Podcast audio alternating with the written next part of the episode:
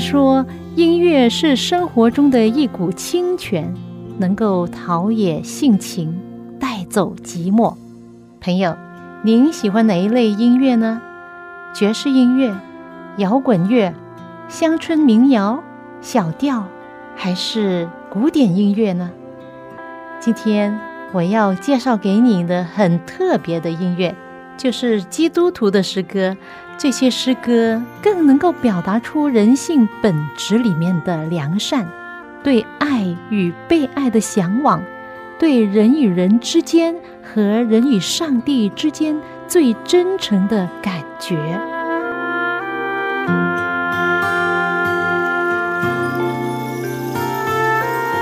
亲爱的听众朋友，您好，我是肖阳，现在又到了我们走进心中的歌节目时间。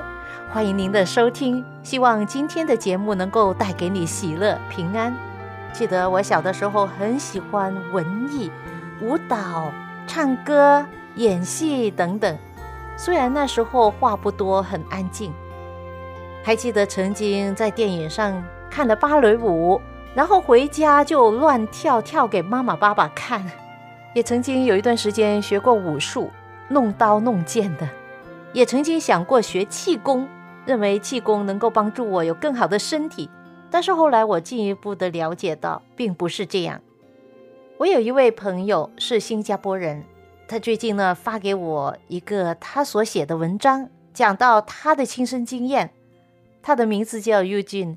Eugene 从小对于他曾经在电影、电视里面看到的少林功夫非常向往，觉得这些武功打起来很潇洒，很好看。很吸引人，认为这是一种艺术。另外呢，学了之后还可以自卫。在二零一四年，他报名参加一个学武功的自卫防御班，因为他工作的公司呢，经常要派他去亚洲甚至中东地区管理业务，因此他就想，如果能够学一些自卫的功夫来装备自己，可能这是我需要的。那对他来说呢，是一种装备，特别是当他经常出国出差，万一遇到什么，也可以自卫自防。所以他就报读了有十堂课的课程，学自卫的功夫。但是呢，很奇怪哦，他学到一半就不能继续再学了，因为在学的过程中，有一天他受了伤，还剩下五次的课程都不能继续再学了。两年之后。他两位同事邀请他一起去参加一个太极功夫的培训。所谓的培训，就是要付钱参加一些课程来学气功、太极。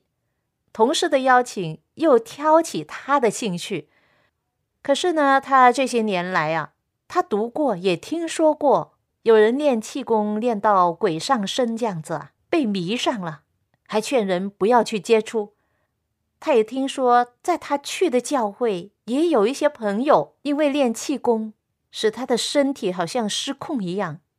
这些都是对他一种提醒。作为基督徒的他，Eugene 在思考这些事是不是符合自己去学。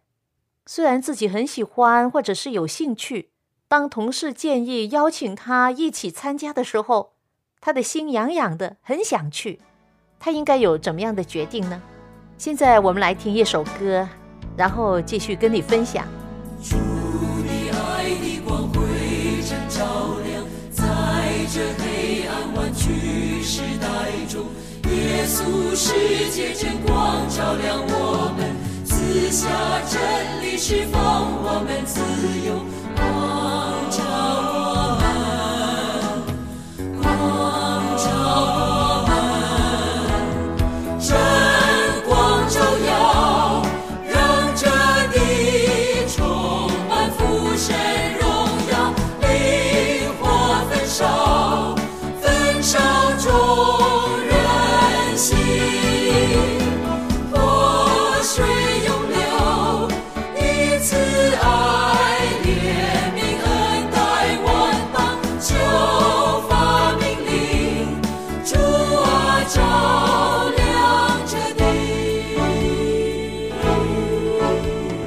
来自天韵诗歌创作赞美短歌专辑里面的一首诗歌，祝你爱的光辉。但愿在这黑暗弯曲的时代，有上头来的光辉照耀我们。当人被真光照亮，就会得到真正的释放和自由。刚才我讲到，在新加坡认识的一位好朋友，Yu Jun，他是一位正人君子。其实他只是想练就一些功夫，然后呢，把身体呢练得强壮，能够自卫，将来遇到什么危险就没有这么无助嘛。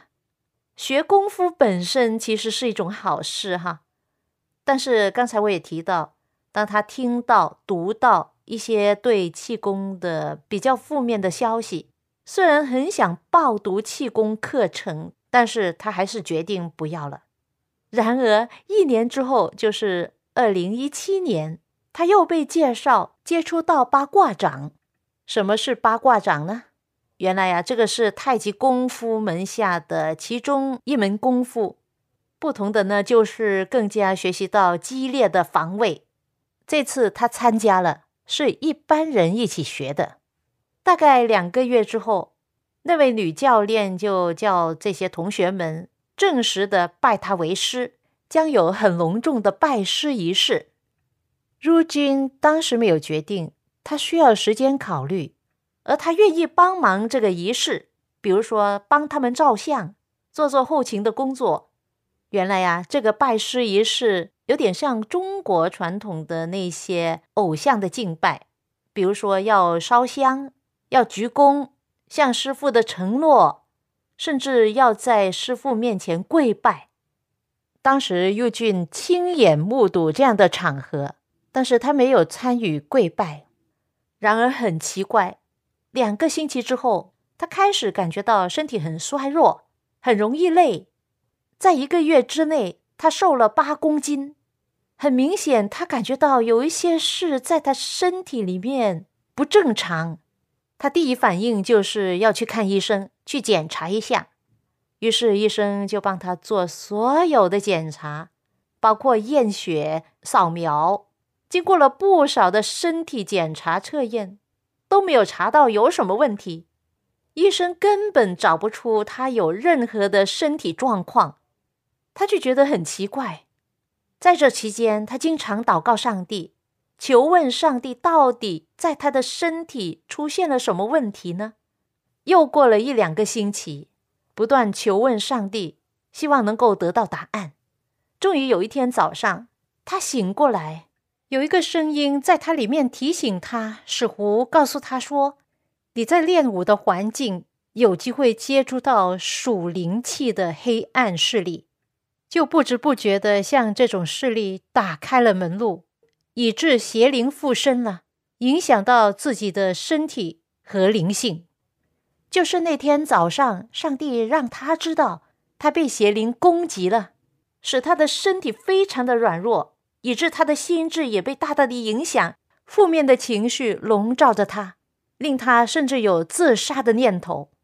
后来他翻开圣经，看到在约翰三书一章二节这样说：“我愿你凡事兴盛，身体健壮，正如你的灵魂兴盛一样。”他明白这是上帝对他的愿望，而他自己的身体状况呢，刚刚相反。身体不健康，灵里也不兴盛。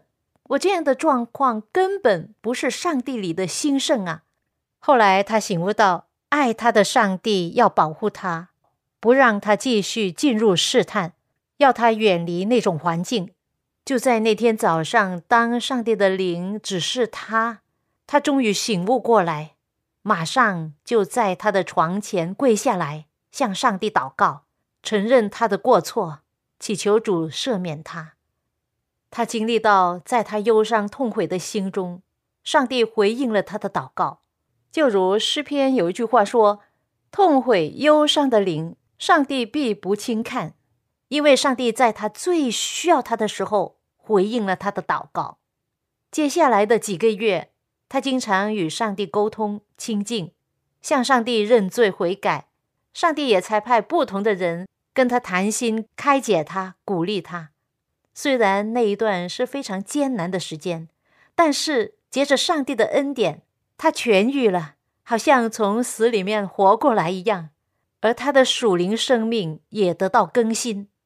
当他每一天接触上帝的话，就是圣经，平安喜乐就永留在他的心里。他感觉到每一天上帝的话语都在清洗他一样，使他整个人生充满活力。主，我们仰望你的容颜，愿荣耀借着我们彰显，生命更新，天天不断改变。愿你真理柔美，让人看见，光照我们，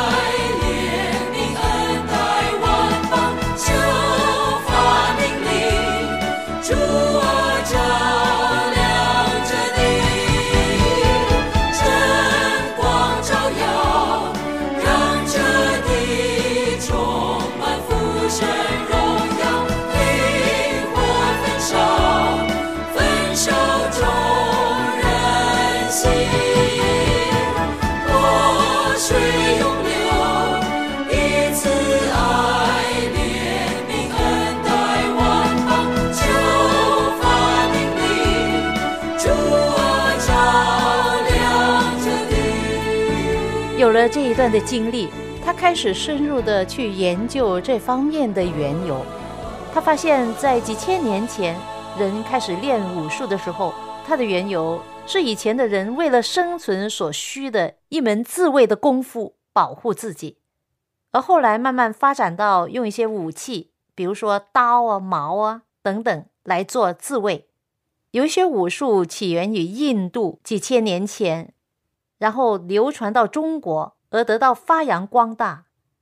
在许多国家的文化都有同样的相信，在这大自然世界里面有很深的属灵层面，而武术的发展也使得人们进入了不同形状的冥想静坐。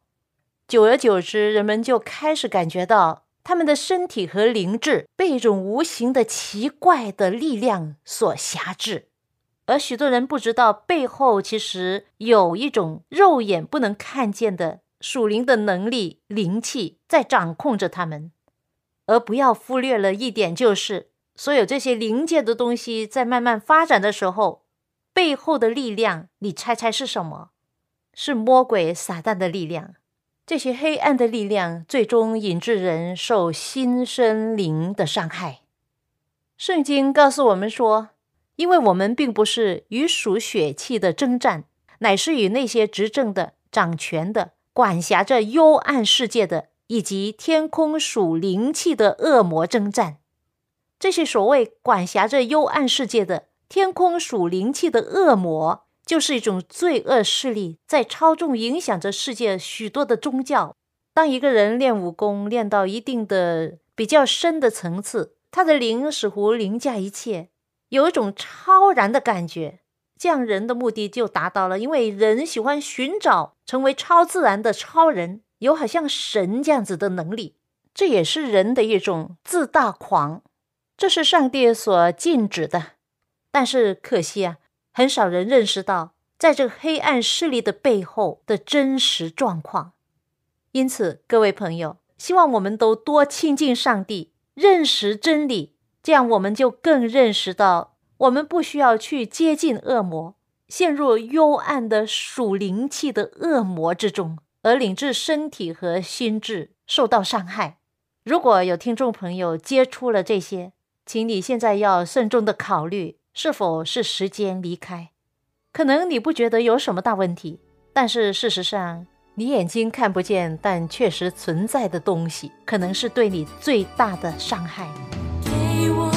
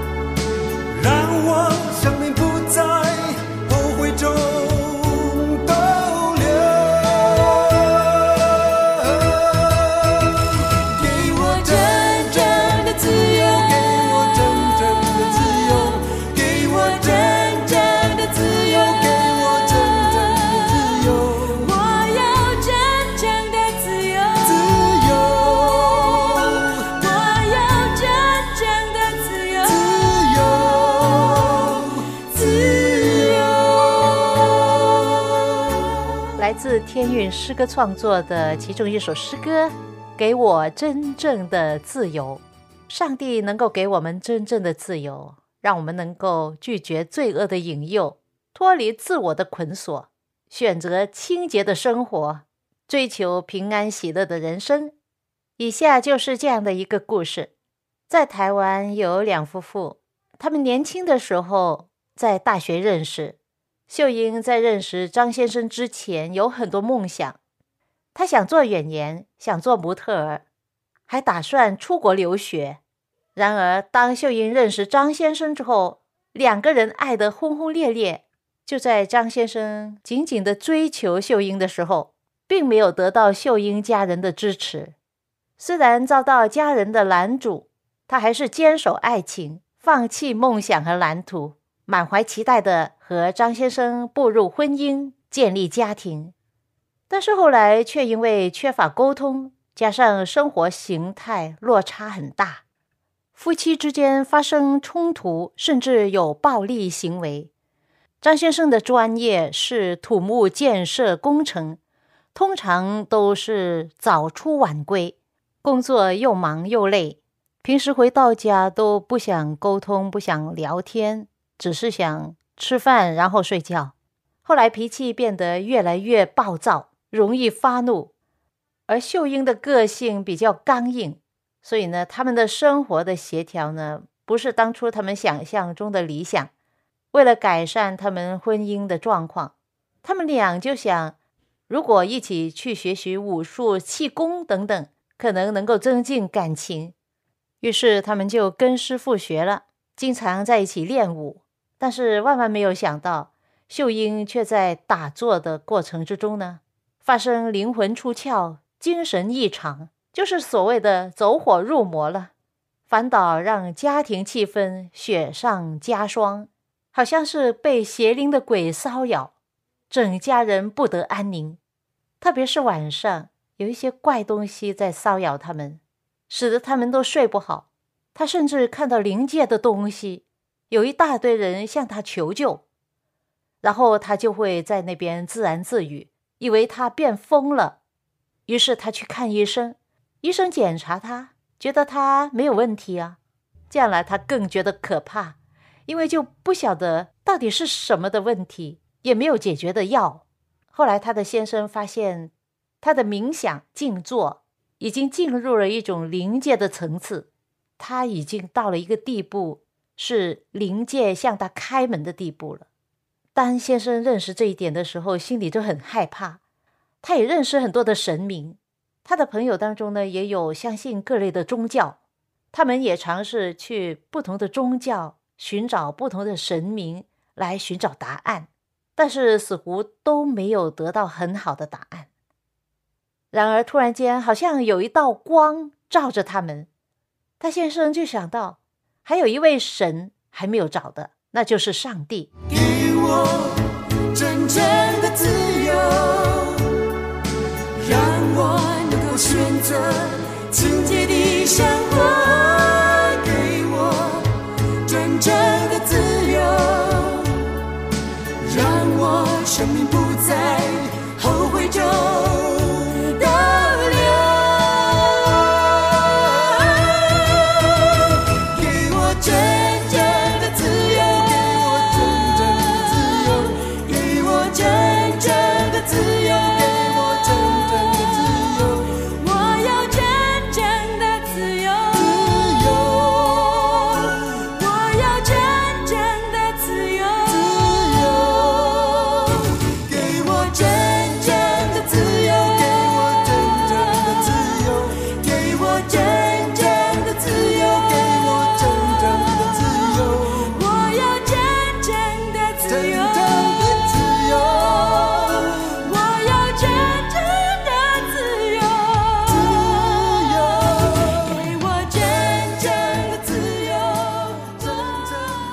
就想到，还有一位神还没有找的，那就是上帝。但是他也不知道怎么样找上帝。原来秀英小的时候接触了教会，但是已经很久没有上教会，也没有接触基督教了。于是这一次机会来了，他们要寻找以前秀英所认识的上帝，就想说不定教会那里有解药，能够解决他们的问题。于是，在丈夫的提醒下，他们找到一个教会，回到秀英小的时候所信仰的上帝。他们学习祷告，在祷告寻求上帝，从上帝的话语里得到力量。真的，所谓是人的尽头就是上帝的开始。他们终于找到了上帝，他们对上帝流泪祷告、认罪悔改。后来，他们夫妻俩因为进入了教会，得到上帝的恩典和看顾。秀英不但得到完全的医治，恢复了健康，而且一家人经历到从来没有经历过的那种喜乐、平安和幸福。他们一起在教会成长，后来成为了在教会里有美好见证的。对上帝大有信心的一对夫妇，在主意下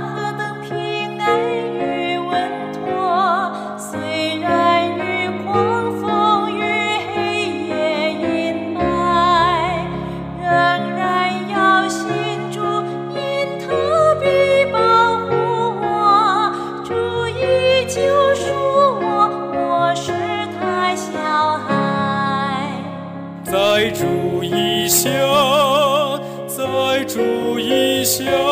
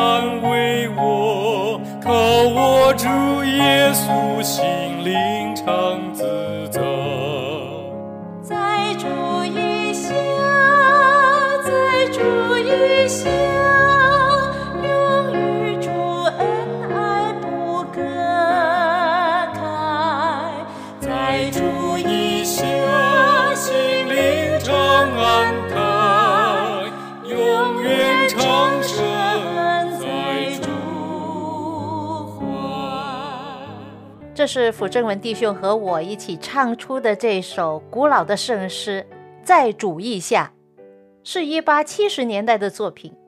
诗歌作者 William Cushing 古信先生根据诗篇九十一篇第四节的话说：“上帝必用自己的羽毛遮蔽你，你要投靠在他的翅膀底下。”使我想到，在圣经里有另外一幅图画。是主耶稣所讲的一个故事。有一只母鸡张开它厚厚的翅膀，要聚集它的小鸡们来到它的翅膀底下受保护。当时耶稣在耶路撒冷为他的那些不幸的子民哀哭。他显示给我们知道，这就是上帝的心意。他说：“我多次愿意聚集你的儿女，好像母鸡把小鸡聚集在翅膀底下。”只是你们不愿意，朋友，爱我们的主多么愿意聚集我们在他的保护之下，可是人却不愿意，这是多么令他失望。亲爱的朋友，我们没有理由拒绝爱我们这位主的邀请，去到他那里，让他成为我们的避难所，成为我们坚固的保障。在美国，有一位牧师去到医院探望一位年轻病人。牧师为他祷告之后，那位病人要求牧师为他唱一首他最心爱的圣诗，就是这首《在主意下》，因为这首诗歌曾经改变了这位年轻人的生命。牧师答应他，马上为他唱出这首歌。这首歌的信息接着牧师的歌声传到病人的耳中，他安静地听着这首歌。听着听着，安详的睡在主意下了。信靠上帝的人虽然去世，是暂时离开这个世界，圣经称为是睡觉，是睡在主的翅膀底下，睡在上帝的怀里。多么安详。所以在真正的基督徒里面，没有死亡的概念，只是睡觉而已。他在等待上帝的大日到来，主耶稣再来的那个复活日子。朋友，愿你和你的家人都能够在主意下得到保护。世上没有任何幽暗势力能够伤害你，因为你已经隐藏在他的翅膀底下。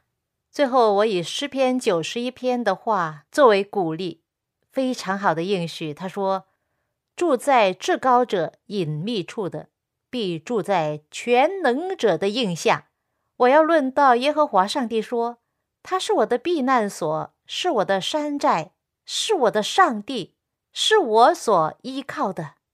住在至高者隐秘处的。”必住在全能者的荫下，住在至高者隐秘处的，必住在全能者的荫下。我要轮到耶和华说。他是我的避难所，是我的山寨，是我的上帝，是我所依靠的。他是我的避难所，是我的山寨，是我的上帝，是我所依靠的。愿这首诗歌大大的祝福你的人生。我们下次走进心中的歌节目中再会吧。在主意下，何等喜乐与欢畅，藏在主怀中，